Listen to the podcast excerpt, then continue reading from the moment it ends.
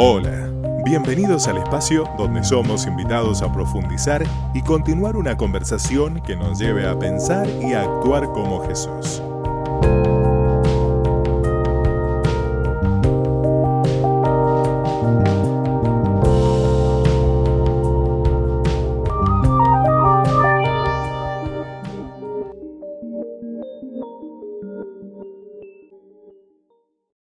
Vamos en esta hora a, avanzar eh, en lo que implica esta, esta serie que hemos eh, denominado eh, No temas. Y en el día de hoy vamos a abordar un tópico que me parece tan, tal vez también real en, lo que significa el contexto de, varios. pueden ser familia, pueden ser amigos, vecinos en esto de, la tormenta financiera o, este miedo que a veces se presenta en nuestra vida, que golpea la puerta de nuestra casa debido a una inestabilidad financiera, debido a esta situación que aún estamos atravesando como, como mundo, particularmente como país. Em, y, y en el día de hoy quiero compartir con vos varias llaves que tengo esta certeza Dios va nuevamente a refrescarlas a tu vida, va a nuevamente renovar tu fe para, si acaso estás enfrentando una tormenta en, el ámbito o en la faceta financiera, en el día de hoy la, meta tiene que ver con que nuestra fe pueda ser renovada en la presencia del Señor y, no es que se va a disipar esa tormenta o va a desaparecer, pero vamos a enfrentar con las armas que realmente Dios también ha provisto en tu vida y aún en la familia de fe para, para poder prevalecer y llegar al otro destino también. Las pérdidas claramente son una parte inevitable de la vida. ¿eh? Nada que es visible es duradero. Y a veces esto nos cuesta a veces asimilar, pero, pero de hecho vos podés perder amigos, podés perder empleo, podés perder trabajo, podés perder un puesto, aún podés perder dinero. Es decir, las pérdidas forman parte desde que el hombre fue creación y aún desde ese Edén eh, erramos al blanco. Lamentablemente, una de las consecuencias tuvo que ver con que el hombre debía lidiar con la realidad de la pérdida. Y tal vez una de las pérdidas más significativas que hoy te toque atravesar tiene que ver con esta inestabilidad económica o financiera de tu vida, o tiene que ver con esta realidad que vos decís es incierta, o te quedaste sin trabajo en, este, en este tiempo, en este lapso, y uno dice, ¿y ahora cómo seguimos? Y, vuelvo otra vez a decirte, hay camino en el nombre del Señor, hay una senda en la cual en el día de hoy vamos a ver. Eh, por ahí la contracara de esta realidad es que muchas personas viven aferradas a lo temporal, viven aferradas a las pertenencias, viven aferradas a lo material, porque en, un sentido han encontrado seguridad en ello. Sin embargo, el Señor es tan prudente, el hombre más sabio por excelencia. Eh, él cuenta en, el Evangelio de San Lucas, en el capítulo número 12, él, él cuenta una historia de ese rico insensato, un hombre que podríamos decir que había prosperado económica y materialmente de una forma impresionante. De hecho, sus graneros estaban absolutamente colapsados por, por el fruto de la cosecha. Era una persona que no conocía escasez, era una persona que no conocía eh, tormenta financiera en su vida. Y, y, la decisión de él fue, voy a derribar los graneros que tengo y voy a hacer unos más grandes para que claramente pueda seguir acumulando, pueda seguir enriqueciéndome más. ¿no? Y, él dice, por consiguiente, voy a disfrutar de la vida, voy a comer, voy a beber y voy a divertirme, dice una de las, de las versiones. Sin embargo, dice Dios, o, le añade a esta historia, un pasaje que, realmente estremece, eh, Lucas 12:20 dijo que este hombre oye la voz de Dios y dice, necio, vas a morir esta misma noche. ¿Y quién se quedará con todo aquello por lo que has trabajado. Es a veces erróneo pensar que nuestras posesiones, nuestras pertenencias, tal vez vivienda, vehículos, eh, todo aquello que, que hoy está tal vez rodeando tu vida en términos de material, eh, es, a veces, eh, por ser tangible, uno dice, bueno, pero yo tengo esto, tengo esto otro, compré esto otro, ahora voy a invertir en esto otro, ¿no? Y, y a veces las personas empiezan a construir su seguridad desde lo tangible, porque precisamente es algo de lo cual yo puedo tocar, yo puedo apoyarme, puedo decir, bueno, tengo esta seguridad, tengo este lote, tengo este terreno, tengo esta casa de fin de semana, tengo estos vehículos, eh, eh, me he capitalizado, ¿no? Sin embargo, la palabra del Señor nos dice, normalmente lo trascendente es invisible a los ojos. Lo que realmente perdura no es lo que yo puedo tocar, puedo palpar. Eh, ¿Y por qué te digo esto? Porque la palabra nos, nos alienta a una riqueza realmente perdurable y tiene que ver con el fruto de la paciencia, los frutos del Espíritu Santo, el amor, el perdón, todos estos valores que realmente nos conectan con la eternidad. Y a veces se nos hace difícil poder mirar a estos rasgos o a estas características aún en nuestra vida y Dios tratando en ellos como algo que realmente trae riqueza a nosotros, porque al ser intangible, yo no puedo sacarme una foto de, mi trato en la paciencia, no puedo sacarme, no puedo filmarme siendo una persona que... No, no, es, es lo intangible, es lo que aparentemente no, no, no puedo tocar, pero sin embargo ante la mirada del Señor, esa sí es la verdadera riqueza. El problema está cuando nuestra perspectiva se empieza a distorsionar, nuestra perspectiva se empieza a deformar porque ya nuestra atención está sobre lo tangible. Ya cuando nuestro corazón empieza a correr detrás de lo material. Y ojo, no es que este es un mensaje que está contra lo material. Doy gracias al Señor y de hecho hoy estoy vestido y esto tiene que ver con algo material. Vine al templo en el vehículo Doy gracias al Señor por eso, pero la gran diferencia está cuando mi seguridad, cuando mi significación, cuando mi realización como persona está aferrada o está firmada en lo tangible, en lo temporal, en lo material y no en aquellas cosas que van a perdurar, sea la temporada que sea, sea el tiempo que, que venga, sean las circunstancias que vengan, es lo que me conecta claramente con el reino eterno de nuestro Dios. Hay una, hay una frase que realmente eh, la quiero compartir con vos para que, para que medites en esto, pero la frase dice así, Dios creó a las personas para que las amemos y a las cosas para que las usemos. El hombre de hoy, el hombre de este tiempo, ha invertido esta realidad.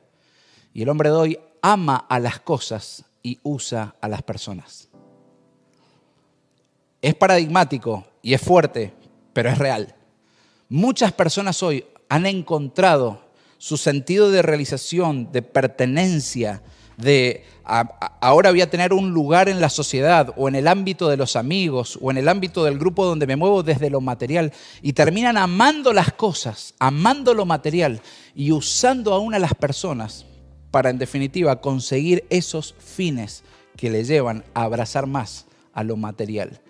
Pero en el día de hoy, si acaso vos decís, Lucas, esta es parte de mi realidad. Yo hoy estoy combatiendo con una crisis financiera. Tal vez lo tuyo tiene que ver con, con una situación de desempleo, tiene que ver con una situación de reestructuración laboral, tiene que ver no solamente con una modalidad de home office, sino eh, he, he perdido parte de, lo que significaba el ingreso a casa o, estoy buscando trabajo, eh, quiero que juntos caminemos esta, esta realidad.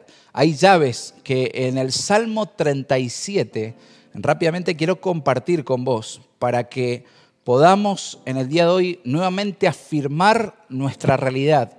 No en el temor de que hoy estoy sin trabajo, no en el temor de que hoy financiera o económicamente tengo una incertidumbre absoluta, o, tal vez mañana tengo que ir a hablar con, el, con mi jefe, o mañana tengo que ir a hablar con mis empleados, sino decir, Señor, voy a afirmarme, y no es que estoy negando la realidad, sino que voy a afirmarme por encima de la realidad en tu verdad, que en definitiva es la que establece claramente el norte de mi vida y de mis decisiones. Decía David en el Salmo 37, verso 3. Confía en el Señor. Y este es el, primer, eh, la primera llave que quiero compartir con vos en esta mañana. Decidí confiar en el Señor. No decidas confiar ni en las circunstancias, no decidas confiar en el dinero que tal vez eh, tenés en una cuenta bancaria o en tus bienes que has capitalizado. Decidí en esta circunstancia y aún en medio de esta crisis que tal vez hoy estás atravesando, decidí poner tu confianza en el Señor. Confiar es manifestar convencimiento, es tener un fuerte sentido de seguridad en una persona en este caso y es en nuestro Señor.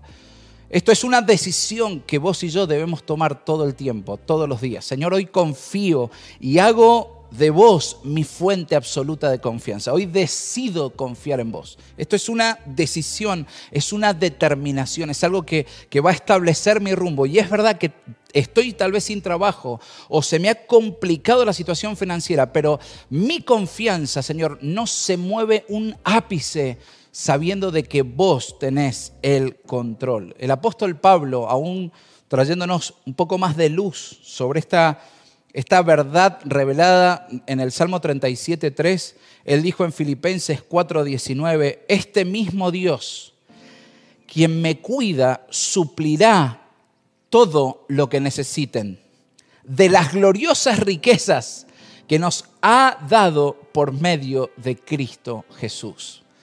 La primera verdad que quiero compartir con vos en esta hora tiene que ver con confiar que Dios Dios conoce tu realidad, Dios conoce tu situación, Dios conoce tal vez de, tu carencia, de eso que, hoy no tenés en mano, que hace tal vez siete meses se te fumó entre las manos, que tuvo que ver con el trabajo, que tuvo que ver con la pérdida laboral, que tuvo que ver tal vez con ese lugar de oficio, de ocupación y de decir, ya no lo tengo y tal vez estoy adelante de una familia, Señor, necesito el sustento, dice la palabra que Dios que me cuida va a suplir de todo lo que necesiten. Y me encanta esta realidad. ¿De dónde va a suplir? De las gloriosas riquezas que nos ha dado por medio de Cristo Jesús. Es el mismo apóstol Pablo que en 2 de Corintios 9:8 el Señor promete que él proveerá con generosidad todo lo que necesiten. Te lo vuelvo a leer Dios mismo promete que Él va a proveer con generosidad todo lo que necesiten. Entonces siempre tendrán todo lo necesario y habrá bastante de sobra para compartir con otros. ¿Te das cuenta? Quiero en, esta hora decir que esta palabra, aún como familia de fe, esta casa espiritual, ha sido el fiel reflejo de lo que significa Dios proveyendo en los hogares y, siendo el brazo concreto en algunas familias que tal vez están pasando por tormenta financiera, que tal vez están pasando por crisis laborales y que Dios en lo que significa entender el propósito, no solamente es Dios que provee a mi casa, Dios que, que, me, me da el sustento para mi hogar, sino que en la abundancia del Señor nos ha permitido también esto de manifestar el valor de la fe, la familia de fe espiritual y ayudarnos unos a otros, aún de maneras concretas, aún de maneras sencillas, pero reales en cuanto al cumplimiento de esta verdad. Dios, a través de tu vida, a través de tu comprensión del reino, también ha hecho posible que aún hermanos que hoy están en tiempo de adversidad, en tiempo de dificultad, en tiempo de escasez, han comprobado que es Dios quien suple toda necesidad. Es Dios que no solamente está informado, sino que Él te rodea con, con, esas riquezas celestiales para decirte, yo conozco tu realidad, pero no voy a dejarte, no voy a abandonarte.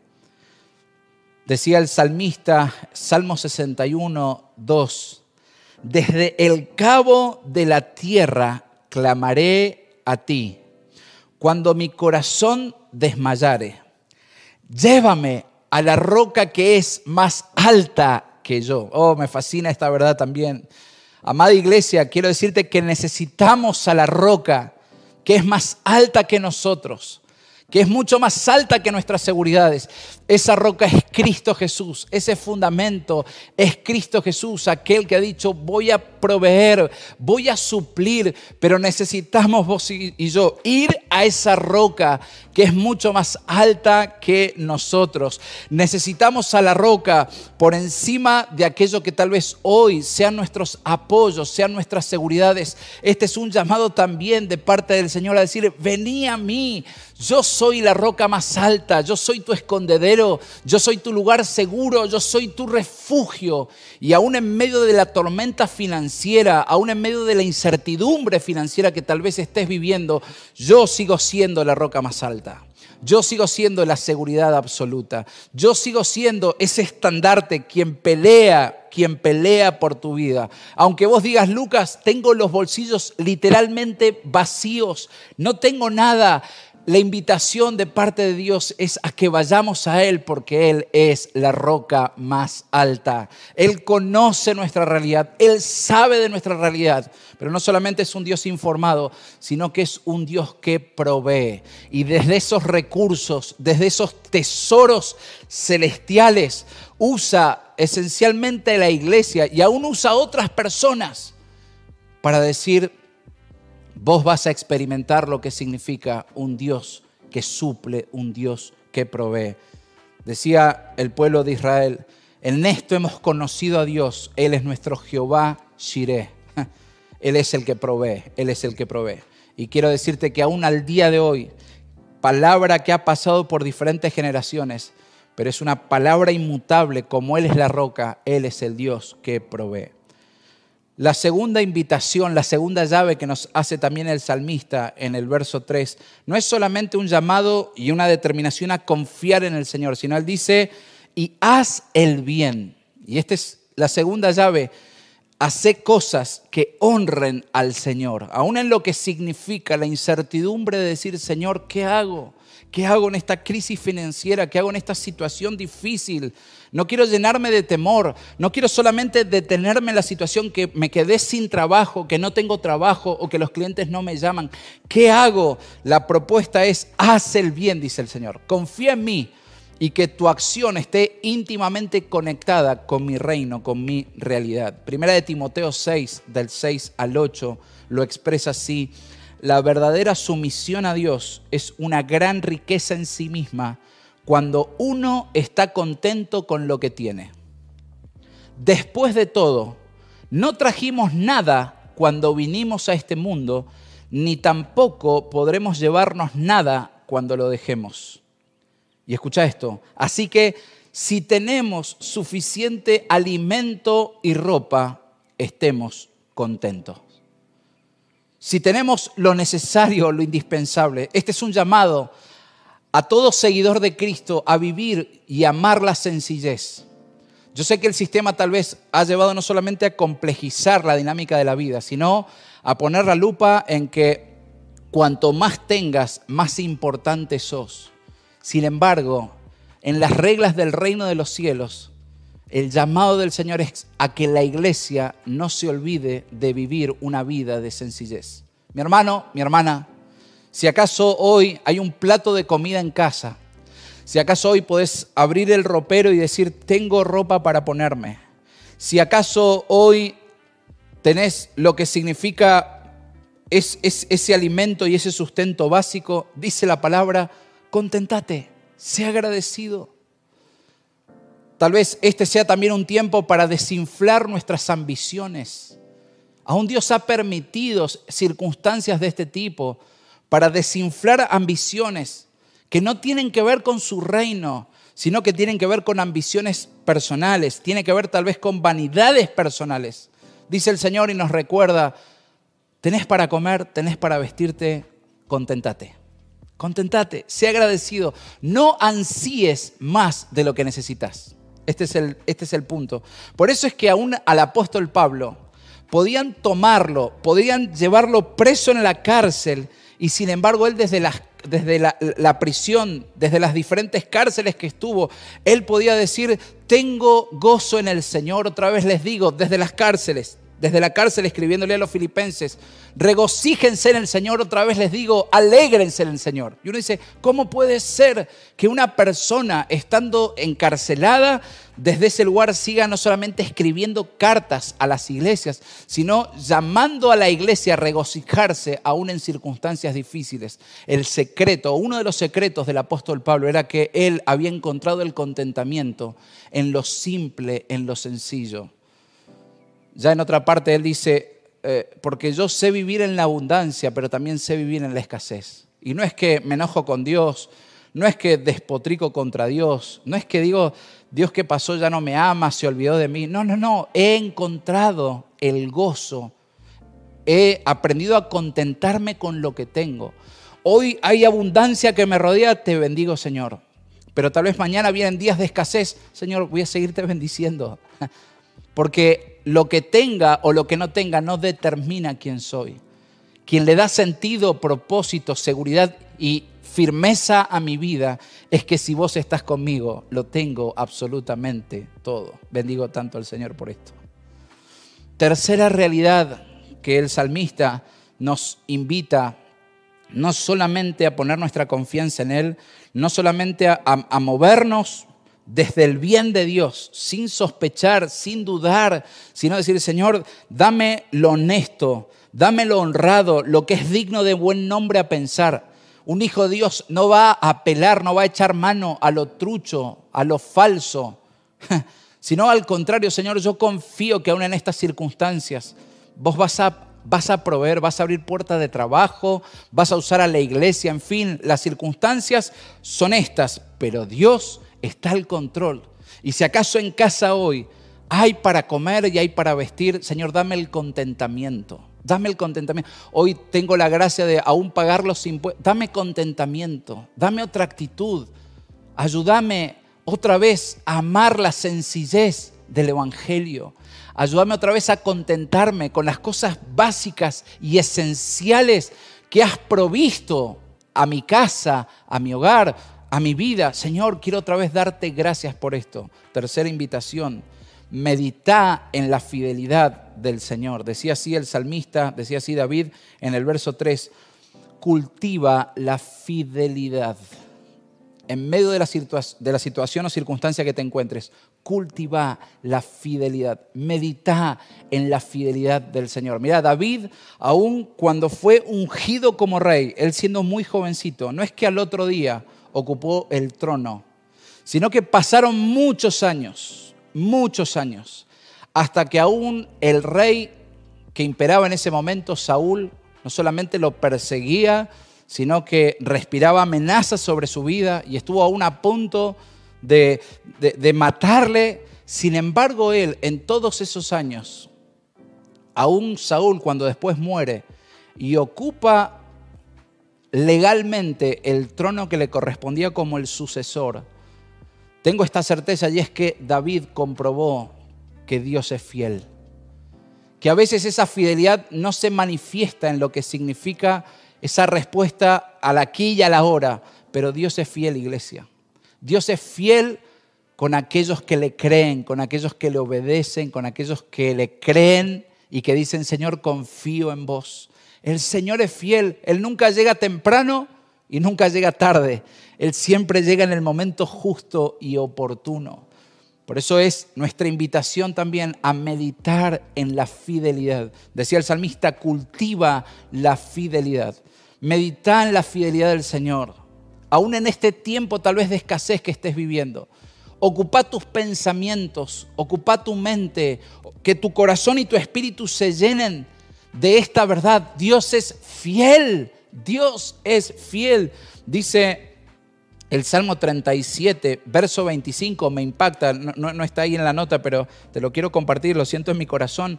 Dice, una vez fui joven, ahora soy anciano, sin embargo, nunca he visto abandonado al justo ni a sus hijos mendigando pan. Esta es, esta es la verdad. Cuando la iglesia, cuando su pueblo medita en la fidelidad del Señor, no he visto a un justo que mendigue pan. Gente que ama el contentamiento porque Dios provee. ¿En qué? En lo que necesitamos. Más que en lo que deseamos, más que en lo que ambicionamos. Lo que pasa es que a veces eso es lo que nos entra el conflicto. Dios provee, pero yo deseo lo otro. Dios provee pan, no, no, pero yo quiero el, delivery. No, Dios provee una ropa, no, no, pero yo quiero de esa marca. Y si no es esa marca, no veo a Dios, ¿no? Sin embargo, este es el llamado a un pueblo que se deleita en esa provisión porque sabe y experimenta que Dios es fiel y que no habrá justo que mendigue pan. Otra llave que te quiero compartir a la luz del Salmo 37 tiene tantas verdades. Verso 4, este es un llamado a deleitarnos en el Señor. Dice el verso 4, deleítate en el Señor y Él te concederá los deseos de tu corazón. Te pregunto en esta preciosa mañana, ¿es el Señor tu deleite en tu diario vivir? ¿Es Dios tu máximo deleite aún en este tiempo de escasez? Está claro que tanto para Pablo y tantos hombres en la palabra, pero esencialmente el apóstol Pablo, él aprendió a deleitarse en la presencia del Señor. Él encontró el contentamiento en la presencia del Señor. Tenga o no tenga, si lo tengo el Señor, lo tengo todo. He aprendido en abundancia y en escasez, pero si Él está, lo tengo absolutamente todo. David también fue una persona que encontró el deleite en Dios. Fue, fue, fue, alguien que podía cantar, podía bailar, lo escribí, podía escribir poesías, podía diseñar planes de batalla, tenía un anhelo profundo de aún diseñar un templo para la presencia del Señor. Él era un hombre apasionado que encontraba lo mejor en la vida y quería que supiéramos que el mayor deleite de uno se encuentra en el conocimiento de Dios. Puedo tener un montón de habilidades, puedo tener un montón de seguridades, pero les quiero dejar este legado. El mayor deleite se llama Dios para mi vida. Dice el Salmo 16, 11, escrito por David, me mostrarás el camino de la vida, me concederás la alegría de tu presencia. Y escucha esto, y el placer de vivir contigo para siempre. ¿Lo ves? David fue alguien que encontró en Dios la fuente de deleite, la fuente de placer. Me encanta esto, me encanta. Aún en tiempo de persecución, aún en tiempo de adversidad, David encontró el deleite en la presencia del Señor.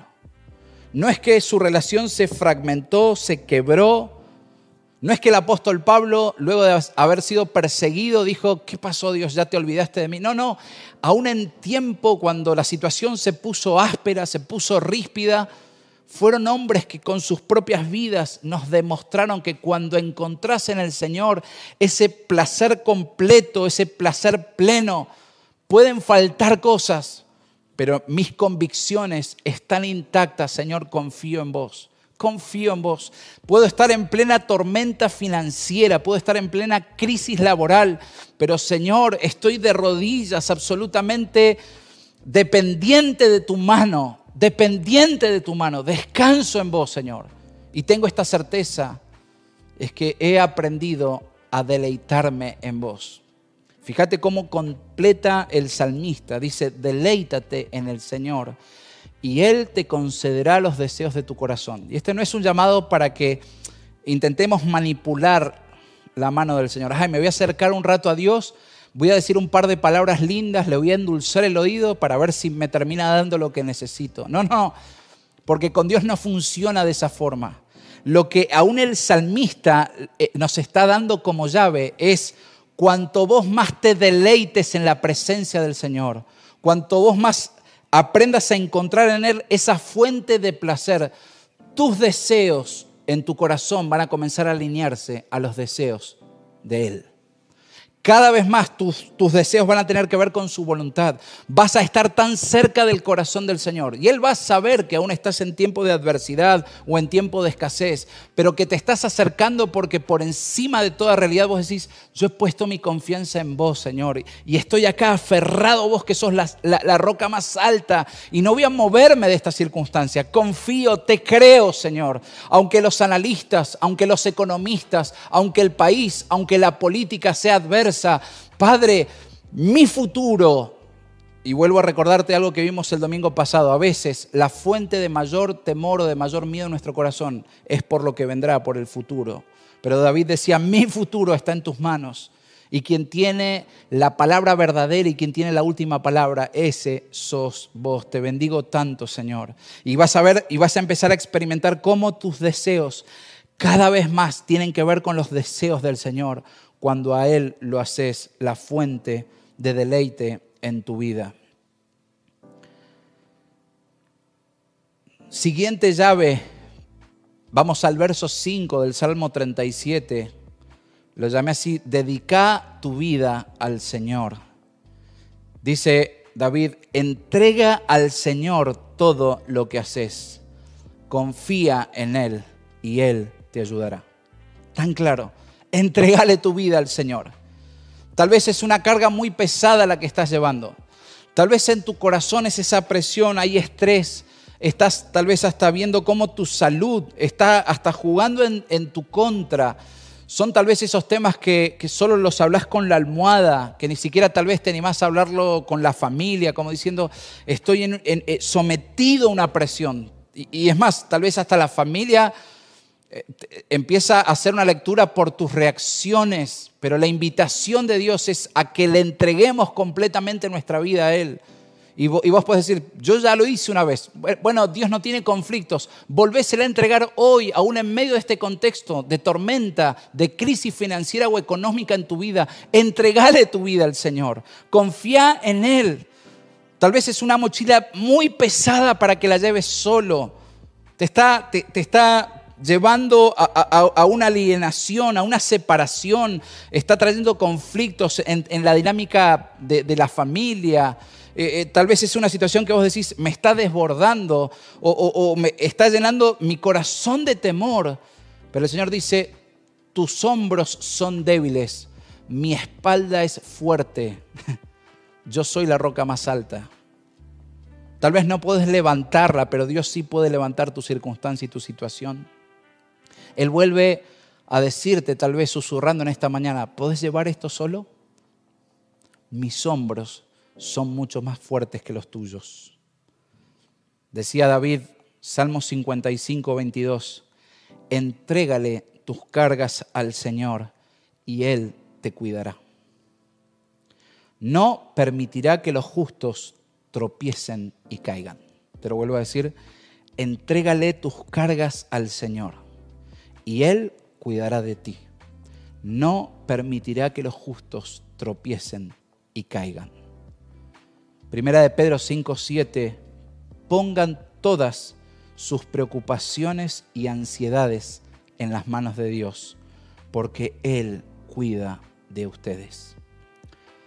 Tal vez has llegado a un punto de esta situación, de este miedo que te está abrazando en cuanto a, tu faceta económica, laboral, en base a esta crisis financiera, por la cual vos decís, ya no sé para dónde ir, ya no sé qué contacto tocar, ya no sé a quién llamar, tal vez Dios sea esa audiencia que te está esperando, con estas palabras simples, pero profundas y reales. Señor, vengo a entregarte mi vida no solamente esta carga, vengo a decirte, soy tuyo por completo. Y así como lo hiciste, así como tu palabra lo atestigua con tantas generaciones, no solamente con el pueblo de Israel, así como los discípulos en medio de circunstancias difíciles experimentaron esa providencia por parte del Señor, vengo a decirte humildemente, me entrego otra vez a vos.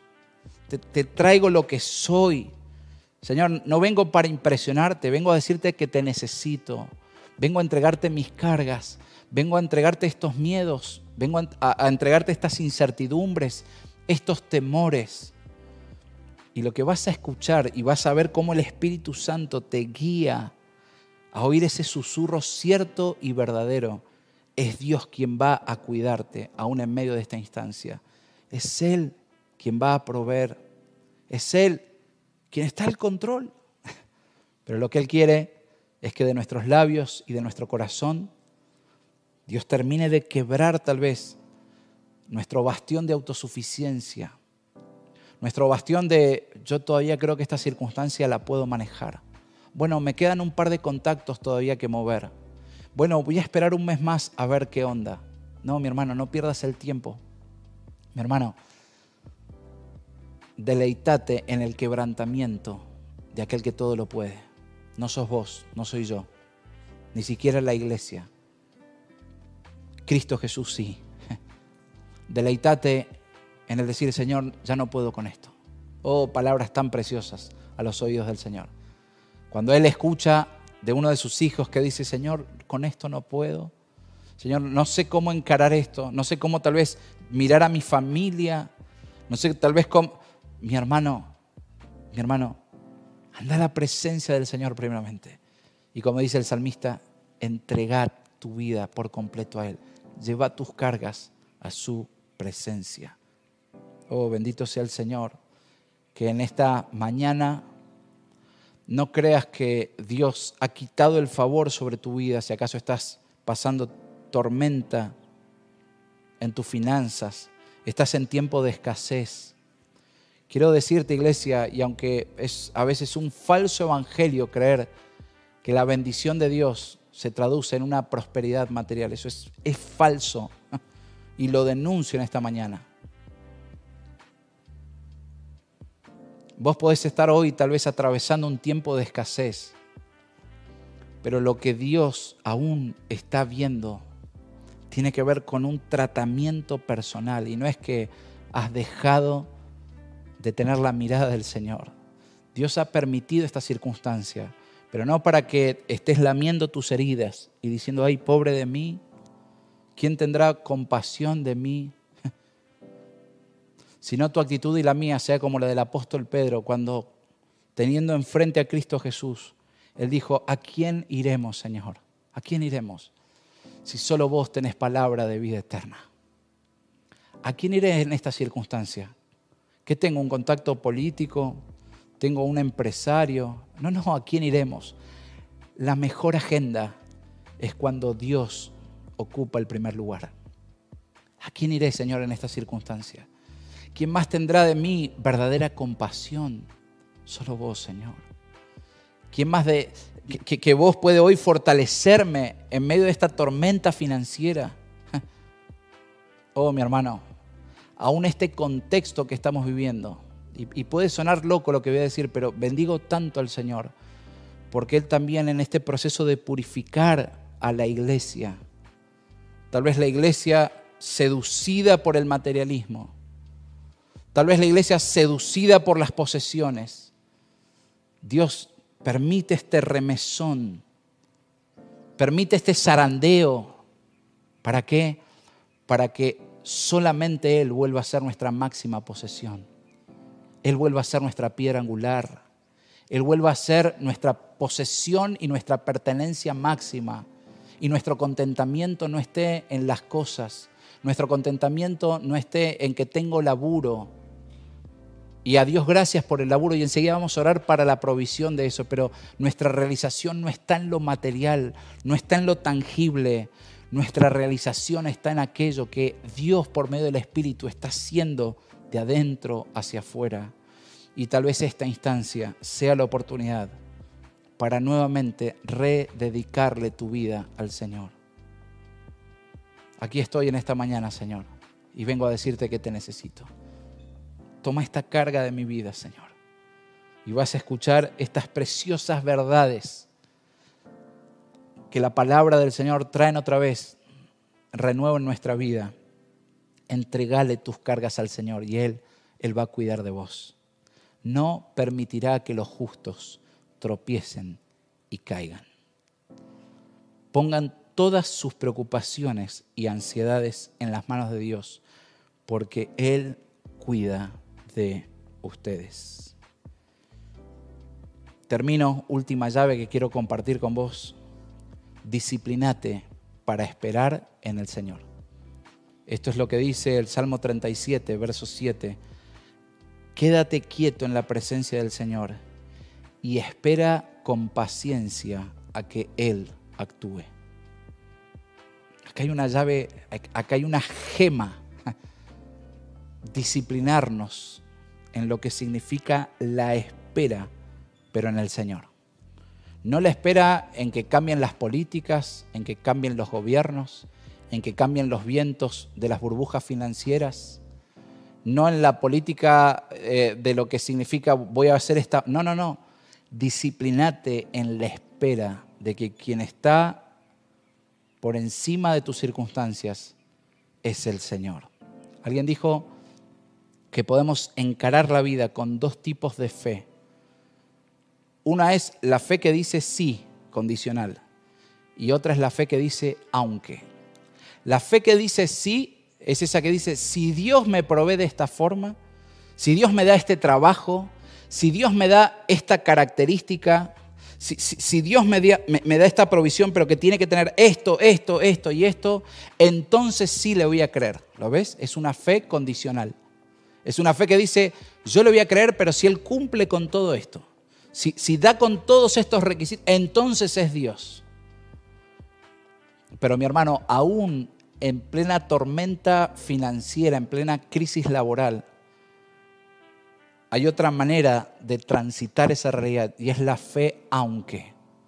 Y la fe aunque tiene que ver, aunque Señor, esto me cueste. La fe aunque fue la que llevó Cristo Jesús. Aunque esto me lleve a sudar sangre, aunque esto me lleve a un huerto de Getsemaní, aunque esto me lleve al Calvario, aunque esto me lleve a la muerte, seguiré creyendo. Aunque esta circunstancia difícil se haya establecido en estos meses en mi casa, yo sé en quién he creído. Aunque esta injusticia haya venido sobre mi casa o sobre mi vida, yo sé en quién he creído. Aunque esta realidad, que tal vez no la, no la puedo controlar hoy, parece que vino para quedarse, yo sé en quién he creído. La primera fe, la de si los resultados se dan, es una fe instantánea, pero es efímera, rápidamente se va. La segunda ha aprendido la sabiduría de esperar. La segunda es una fe madura. La fe, aunque es una fe que ha crecido y que ha sido esculpida en medio de la tormenta, en medio de la escasez, en medio de la adversidad, en medio de la crisis financiera o económica en la casa, pero sin embargo es una fe inconmovible, porque dice, aunque nos esté pasando esto, sabemos en quién hemos creído. Y esta es una fe que va a llevarte al mejor puerto. Esta es una fe que va a fortalecerte. Y cuando sea el tiempo, porque Dios cumplirá su palabra, Él abra las puertas, Él establezca esa realidad que llega justo a tiempo, vas a ser una persona que creció en una fe madura, por la cual sus ojos no estarán puestos en lo material, no estarán puestos en la autosuficiencia, sino que tus ojos estarán puestos porque tu fe ha sido probada en aquel que es el autor y el consumador en Cristo Jesús.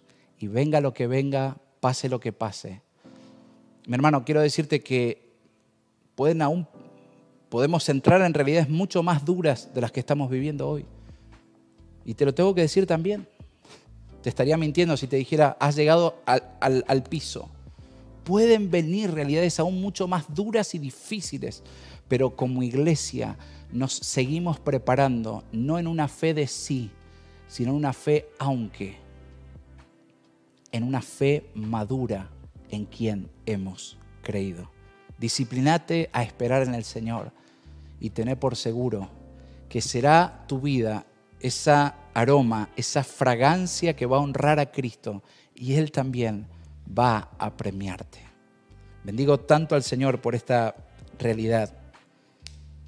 Y yo en esta, en esta hora quiero terminar orando por tal vez tu situación, tu crisis. Aunque yo también las tengo, claro, pero en el día de hoy vengo para que esta palabra, esta verdad sea aplicada a tu espíritu y conforme a la palabra que has oído, vos puedas experimentar, seas un hacedor de la palabra de Dios, creyéndole, no a mí, sino creyéndole al Dios de la palabra, que vuelve otra vez a invitarnos a que pongamos nuestra confianza en Él. Y en un proceso como lo hemos ido desarrollando, que nos va a llevar aún a crecer en una fe que espera disciplinadamente en el Señor. Y esta fe, aunque nos va a llevar al mejor lugar.